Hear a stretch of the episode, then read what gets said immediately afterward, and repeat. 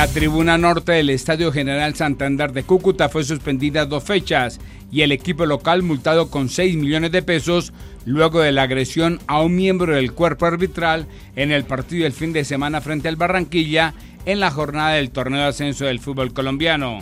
La Dimayor además suspendió tres jornadas al lateral izquierdo del Cali Kevin Velasco y fueron castigados con una jornada Edwin Herrera de Santa Fe y Johan Castro de la Equidad. Estados Unidos tendrá 92 deportistas en el Mundial Sub-20 de Atletismo que comenzará el próximo lunes en Cali. Alemania se presentará con 87 deportistas, mientras que Italia lo hará con 48, incluido el actual subcampeón de salto de altura, Massimiliano Louis. Francia inscribió 43 deportistas, liderados por la actual campeona mundial de los 100 metros vallas, Sacha Soya.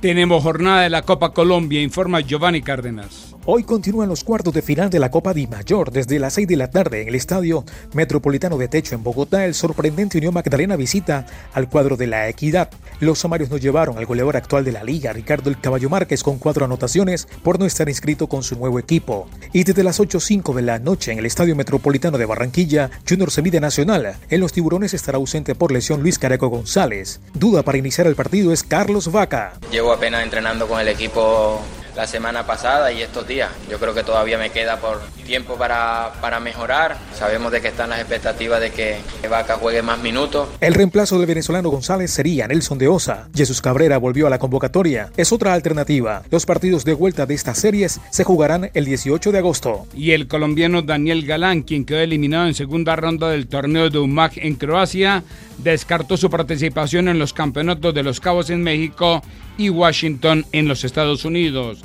Espera entrar a la quali del Masters 1000 de Montreal.